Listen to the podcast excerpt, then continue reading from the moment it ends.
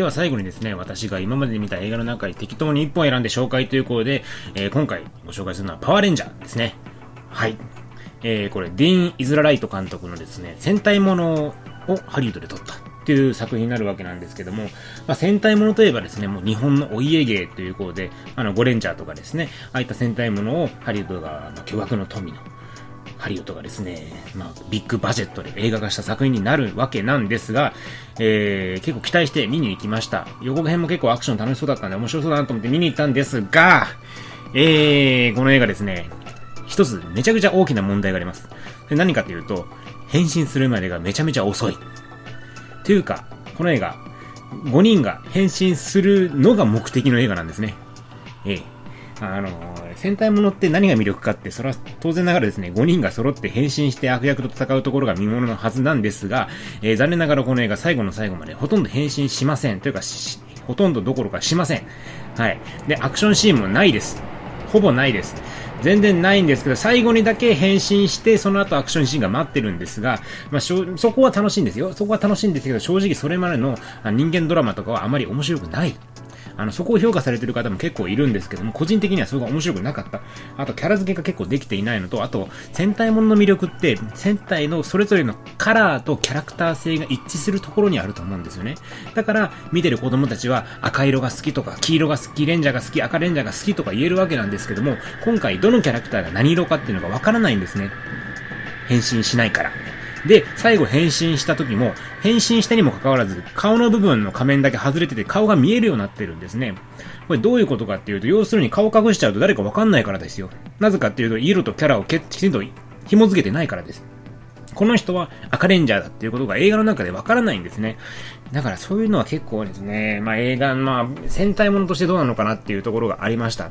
ただ、さっきも言ったようにクライマックスは結構面白かったんですね。あの、ロボットに戦うところとかもあって、そのロボットがですね、みんなで走るところとかはその主題歌が流れたりするんで、そこはなかなか熱くなったんですけども、ただ、そのアクションが本当にめちゃくちゃ面白いのかって言われたらそこも別に、まあ、目を見張るほどの面白さがあるわけではない。あくまで上調な感じ。で、戦隊ものとしての、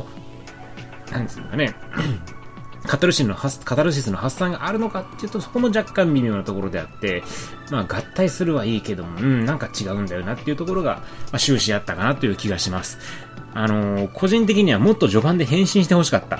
で、なんだったら、もうあの、戦隊ものでよくわかる6人目のヒーローが登場してもよかったと思うんです。それか、あの、メンバーのうちの1人を殺してしまって、その1人と変わって、もう一人のキャラクターが入れ替わりで入ってきて5人、新しい5人となって、戦うとかですね。そういったまあ、戦隊ものとしては結構ありがちな展開を入れてもよかったんじゃないかなと思うんですよね。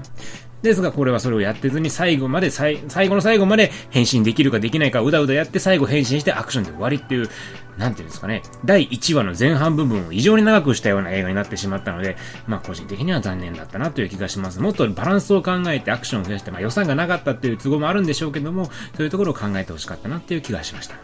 はい。で、えー、もう一本紹介しようと思うんですけども、もう一本はスパイダーマンホームカミングですね。これジョン・ワッツ監督、トム・ホランド主演なんですけども、まあ今までですね、あの、権利の都合上、アベンジャーの、えー、マーベル・シネマティック・ユニバースに参戦できなかったスパイダーマンがですね、権利の壁を乗り越えて、マーベル・シネマティック・ユニバースに参戦したのが前回の、えー、キャプテン・アメリカ・シビル・ウォーになるわけなんですけども、それに続いてですね、まあ、そこでスパイダーマン初めて登場したわけですが、今回は、マーベル・シネマティック・ユニバースの初の単体作品ということで、スパイダーマン・ホームカギング。まあ、今非常に話題の映画ではあるわけですけど、見てきました。まあ、感想としては非常に面白かったということで、今までにないヒーロー映画だったなっていう感じがします。予告編見て、まあ、わかる人も多いと思うんですけども、今回のスパイダーマンっていうのは、ま、若造なわけなんですね。だから若いがゆえにヒーローになることにすごく憧れてるんですけども、お父さん代わりのアイアンマン、トニー・スタークがそれを止めるわけですね。君はまだ若いからヒーローなんかやっちゃいけないんだと。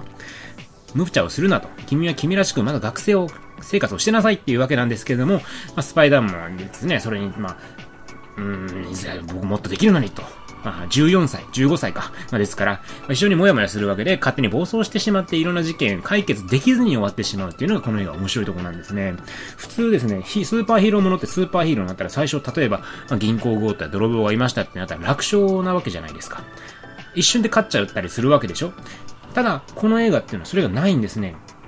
いくら普通のチンピラだとしてもスパイダーマン勝てなかったりするわけなんですよ。それがなかなか面白いところでヒーローだってスーパーパワーを身につけたからいきなり強くなるわけじゃないんだと。ヒーローだってヒーローになってから成長してるんだっていうことを描いた作品っていうのはなかなかなかったんじゃないかと思います。で、このスパイダーマンそれを如実に描いていて、きちんとスパイダーマンが一人のヒーローになるところを描いた映画ということで、まあ、成長物語と非常に面白かった。あと、アクションも非常に斬新なところがあって、まあ、コメディ要素も非常に含まれ、多分に含まれています。で、あと素晴らしいのが、スパイダーマンになる過程、今回、ま、バッサリ切ってます。今までスパイダーマンの映画っていうのは、新しいシリーズが始まるたびにスパイダーマンが雲に噛まれてスパイダーマンになってっていうところをいちいちいちいち描いてて、見てる側としては分かってるよ、もう雲に噛まれるんでしょ、知ってる？知ってるってなるんですけども、今回それを省いてるんですね。もう最初からスーパーパワー持ってるんですよ。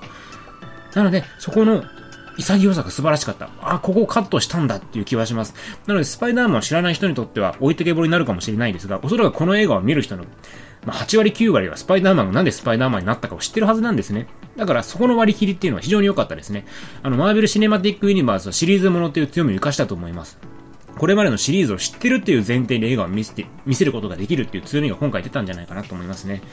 え、今後ですね、まあ、アベンジャーズ等に出てくると思うんですけども、スパイダーマンがどういった形で参戦していくかというのは非常に楽しみになるなっていう一作でした。ただ、一つ残念だったのは予告編でですね、アイアンマンが空を飛んでスパイダーマンが紐にぶら下がって、えーなんですかね、一緒にビル群を駆け抜けるシーンが予告編にあると思いますが、あれ本編にはありません。はい。本編にはありませんので、あのシーンを期待していくのは良くないと思います。はい。あと予告編にして文句言いたいのは、フェリーのシーンはちょっと見せすぎだと思います。あのシーンすごくいいシーンなのに予告編で見てるから結末知っちゃってるから、あそこは予告編で見せるべきじゃなかったんじゃないかなと思いますね。はい。あと敵役超かっこよかったです。敵役もすごいいいんですね、今回。うん、あの、途中であっと驚く展開があったりするんですけども、まあ、なんでしょうね、今までのヴィランと違ってですね、人間性があると言いますが、なかなか複雑な環境と言いますか、あんまり悪くないというか、なんていうんですかね、ちょっと毛色は違いました、今まで。まあ、スパイダーマンの悪役で、まあ、そういう部分が多かれ少なかれあるんですけども、その、なんですかね、同情の余地があると言いますか、完全な悪じゃないわけですね。ただそういう部分があるんで、まあ、本当にスパイダーマンらしいヴィランであったかなと。逆に言うと、マーベル・シネマティック・ユニバースにはなかなか登場しないようなヴィランだったんじゃないかなという気がしますので、まあ、そこも一つ楽しみにしていただければと思います。あの、夏休み映画だと思いますので、まあ、ぜひとも皆さん、えー、これを機にですね、映画館に足を運んでいただければいいじゃないかなと思います。はい。というわけで第55回お送りしてきましたけども、やはりですね、一人で喋ってるとどうしても早口になって、どうしてもですね、早くすぐに終わってしまいますね。はい。あのー、まあ、普段から別に相方との掛け合いが多い番組ではないと思うんですけども、やはり一人でやるとどうしても疲れが出てくるなという気がします。早くなってしまうし、疲れますね。本当に。なんか、今回どっと疲れました、一人で喋ってるとですね。なんでしょうね、虚無に向かって話しているっていうのはこういう感じなんだなと。一人でやられてるポッドキャストの人結構いますけど、あの人たち本当によく続けられるなと思いますね。こんなの、なかなか疲れるものですね。はい。まあ、なので、ぜひですね、次回のカズに復帰してもらってですね、あの、埼玉のラッパーのリクエストにお答えしたいと思います。私の方もですね、また何か別の映画を紹介できればと思いますので、リクエスト等ございましたらぜひともメールをください。メールアドレスは映画ちわぐるいアットマーク Gmail.com もしくはですね、えー、ツイッター映画ちわぐるいで調べていただければ私とカズの両方のツイッター出てきますので、そちらのどちらかにダイレクトメールを送っていただいても結構です。あと、映画ちわぐるいで調べていただければブログも出てきますので、そちらにコメントを残していただいても結構ですので、ぜひともですね、えー、リクエスト、またはですね、今回縁に立つとかもですね、あのご意見募集しましたので、そういったご意見、ご感想等を頂戴できれば幸いでございます。というわけで、えー、第55回も長々とお聴きいただきありがとうございました。しゅんでした。さようなら。